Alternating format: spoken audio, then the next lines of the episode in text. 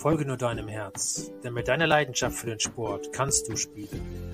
Deine Persönlichkeit voller Witz und Scherz, mit dem Spaß im Rücken wirst du lernen zu siegen.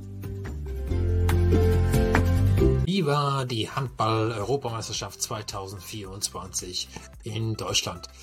Das soll heute mein Thema sein. Handball ist mehr als nur ein Spiel. Du erlebst Leidenschaft, Teamgeist und pure Emotion. Und das möchte ich auch genauso wiedergeben, denn die Emotion spielt im Handball eine ganz große Rolle. Denn ohne Emotionen geht es nicht. Denn das Spiel ist relativ schnell, das heißt, es geht schneller hin und her. Auf beide Tore, es werden im Schnitt zwischen 20 und 30 Tore geworfen in so einem Spiel. Und dementsprechend ist es schon ein sehr, sehr hitziges und auch aufreibendes Spiel. Hallenhandball sowieso ist auch ein relativ tougher Sport, in dem auch angegriffen werden darf, das heißt, der Mensch angegriffen werden darf, gehalten werden darf und so weiter, um eben die Spieler an den Würfen zu hindern. Das ist einfach wirklich ein sehr, sehr physischer und emotionaler Sport. Ja, Handball-Europameisterschaften 2024 in Deutschland wurden eröffnet in der Schalke Arena, so dass es wirklich auch einen großen Rahmen hatte, nämlich im Fußballstadion was es so vorher noch nie gegeben hat. Das Eröffnungsspiel durfte die deutsche Mannschaft im eigenen Land natürlich machen. Sie haben das auch gewonnen gegen die Schweiz, relativ beeindruckend.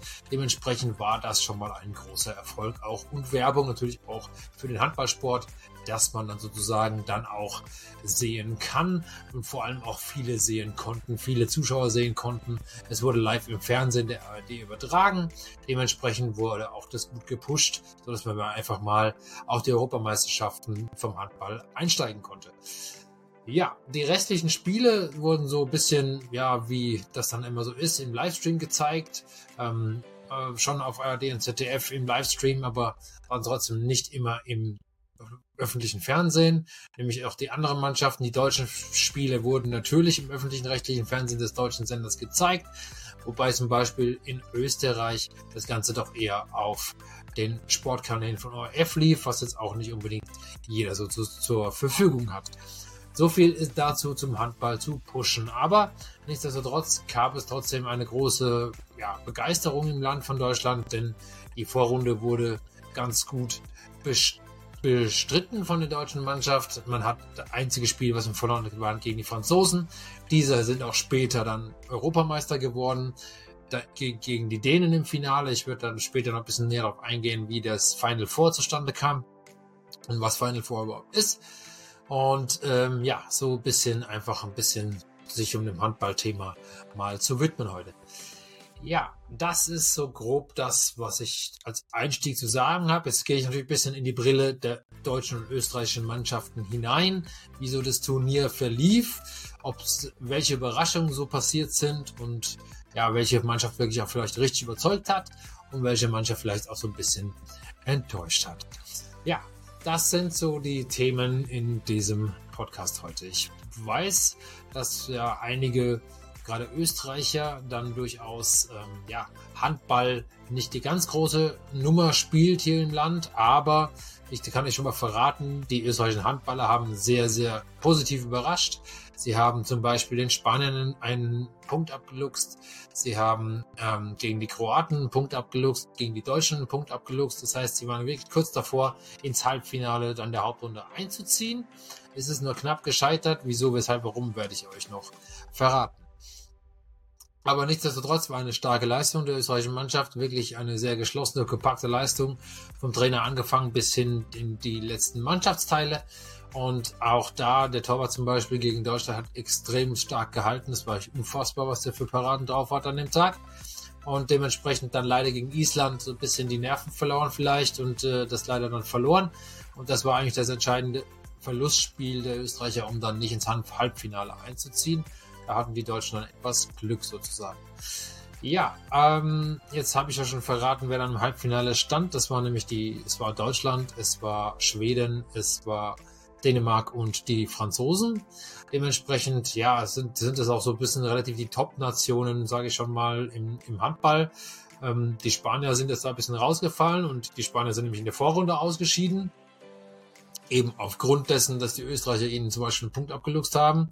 Dementsprechend kann man schon mal sehen, dass auch da die Weltelite immer enger zusammenrückt. Denn auch wenn natürlich auch sage ich mal, kleine, vermeintlich kleinere Nationen die großen Nationen ärgern können, dann ist es auch für den ganzen Sport relativ spannend, das Ganze von der Leistungs Leistungsdichte immer mehr zusammenrückt. Das ist doch schon mal eine Geschichte, die wirklich Spaß macht. Ja, dann geht's weiter. Wir haben das Thema die der Österreicher gehabt und wir haben auch das Thema der Deutschen, denn die Österreicher haben wirklich positiv überrascht und haben wirklich auch für ihre Verhältnisse ja einfach, ich glaube, die, die stärkste Leistung der letzten Jahre gebracht. Und bei den Deutschen finde ich das so ein bisschen mit gemischten Gefühlen. Denn in den TV-Sendungen und so weiter wurde immer gesagt, dass man auf die deutsche Mannschaft stolz sein kann, weil sie noch sehr jung ist. Das ist ja richtig. Sie haben wirklich auch gute Leistungen gezeigt. Allerdings dann in entscheidenden Spielen finde ich so ein bisschen, ja, äh, nicht immer die richtige Entscheidung getroffen. Gegen Österreich viel Glück gehabt mit dem, mit dem Ausgleichstreffer, dass sie es am Schluss noch ge geschafft haben und dann tatsächlich einen Punkt geholt haben. Gegen Island eine sehr starke Leistung, wirklich überzeugend gespielt. Gegen Ungarn, muss man sagen, war es auch eher latterig, war dann zum, in der zweiten Halbzeit besser. Äh, und dann muss man sagen, gegen Kroatien verloren, ja, tatsächlich verloren, obwohl die Kroaten schon ausgeschieden waren, also was natürlich auch so ein bisschen ja, dann in Frage zu stellen ist, ja, dann aber trotzdem in, in, in, in, das Halbfinale eingezogen, obwohl ich das dann so finde, nicht so wirklich mehr ganz verdient war, weil wenn ich ein Spiel verliere, ähm, ja, weiß ich nicht, klar, das ist der Modus, ja, aber muss man schon sagen, und dann auch, äh, ja, auch gegen, gegen, gegen die Österreicher, wie gesagt, viele Fehlwürfe gehabt, viel, viel ver ballert auch sozusagen. Aber die Österreicher in der zweiten hat teilweise auch. Also von dem er da wirklich mit einem blauen Auge davon gekommen. Aus deutscher Sicht. Und, ähm, und dann das Spiel gegen Kroatien. Naja, so. Und dann, so geht man natürlich dann auch in, in ein Halbfinale. Das Halbfinale dann gegen Dänemark, wo die Dänen natürlich haushoher Favorit waren, denn die Dänen sind dreifache Weltmeister und ähm, ja, waren, sind auch, waren auch haushoher Favorit jetzt in der Europameisterschaft haben das dann gegen die Franzosen im Finale verloren, wobei die Franzosen auch schon sehr viele Titel geholt haben in ihrer Karriere. Von dem her, ähm, ja, also nicht die ganz große Überraschung, dass einer von diesen beiden Nationen den Titel gewinnt. Es sind am Schluss die Franzosen geworden in einem packenden engen Finale mit zwei Toren Unterschied am Ende. Also wirklich, ja, sag ich mal, ein würdiges Finale auf Augenhöhe. So soll es doch auch sein im Handball schöne, knappe Geschichten bis zum Schluss. Und das ist das, was wirklich das Ganze so faszinierend und spannend macht. Ja, das ist das Thema Handball-Europameisterschaft. Und jetzt noch mal ein bisschen zu den Enttäuschungen von dem ganzen Turnier. Also unter anderem die Spanier, die durchaus ja nicht in die Hauptrunde, nicht mal in die Hauptrunde eingezogen sind, wirklich zu einer großen Überraschung. Denn auch die sind mehrfache Olympiasieger und äh, Weltmeister und Europameister. Also von dem her schon auch eine der Top-Nationen im Handball. Diese, diese waren nicht unter den letzten vier. Und im Handball ist es so, es ziehen dann immer in die Vorrunden, die Vorrunden beiden Besten in das Halbfinale ein. Also es sind zweimal, zweimal, zwei Hauptrundengruppen und da ziehen immer die besten beiden dann in die Final Four, nennt man das auch gerne, ein. Das heißt, die letzten vier, die dann untereinander das ganze Turnier entscheiden. Und im Halbfinale ist die deutsche Mannschaft, wie gesagt, auf die Dänen getroffen, die Franzosen auf die Schweden. Und dann gibt es immer noch ein kleines Finale und ein großes Finale. Das kleine Finale haben in dem Fall die Schweden für sich entschieden. Das heißt, die deutsche Mannschaft ist auch da unterlegen gewesen gegen die Schweden. Und deswegen muss ich sagen, ist es so für mich so eine gemischte äh, Europameisterschaft. Ja, Halbfinale ist stark, aber man muss auch sagen, sie haben so gegen die entscheidenden Gegner, ähm, die dann auch wirklich um, um sage ich mal, Medaillenverteilung, wenn wir es mal Blick auf Olympia richten, sozusagen äh, durchaus dann auch äh, verloren.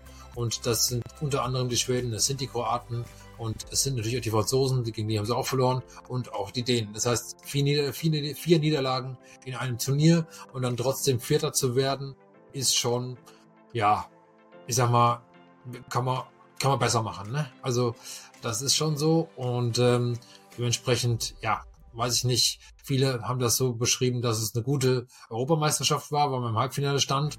Von dem Gesichtspunkt aus stimmt's. Aber ich finde, von dem, wie das ganze Thema als Leistungsspektrum abzurufen war und wie sozusagen auch ähm, dann die Ergebnisse gegen die Top-Nationen waren, da muss ich eher sagen, das war schon eher äh, dünn. Ja. So würde ich das mal bezeichnen. Aber macht nichts. Das wird trotzdem ein gutes Ergebnis, um insgesamt als Vierter abzuschließen. Bei einer Heim-Europameisterschaft ist ganz okay. Gegen die Schweden steht dann jetzt aber auch allerdings die Olympia-Qualifikation an. Und da bin ich mal gespannt mit der Niederlage im Kopf, wie das dann so ausgeht in diesem weiteren Handballjahr. Ja, das war so grob das, wie ich mal auf die Handball-EM schauen wollte. Wenn es euch gefallen hat und wenn ihr irgendwelche Anmerkungen habt, gerne kommentieren. Ansonsten wünsche ich euch wie immer eine schöne Woche. Wir hören uns nächste Woche wieder. Das war der Sascha. Ciao. Macht's gut.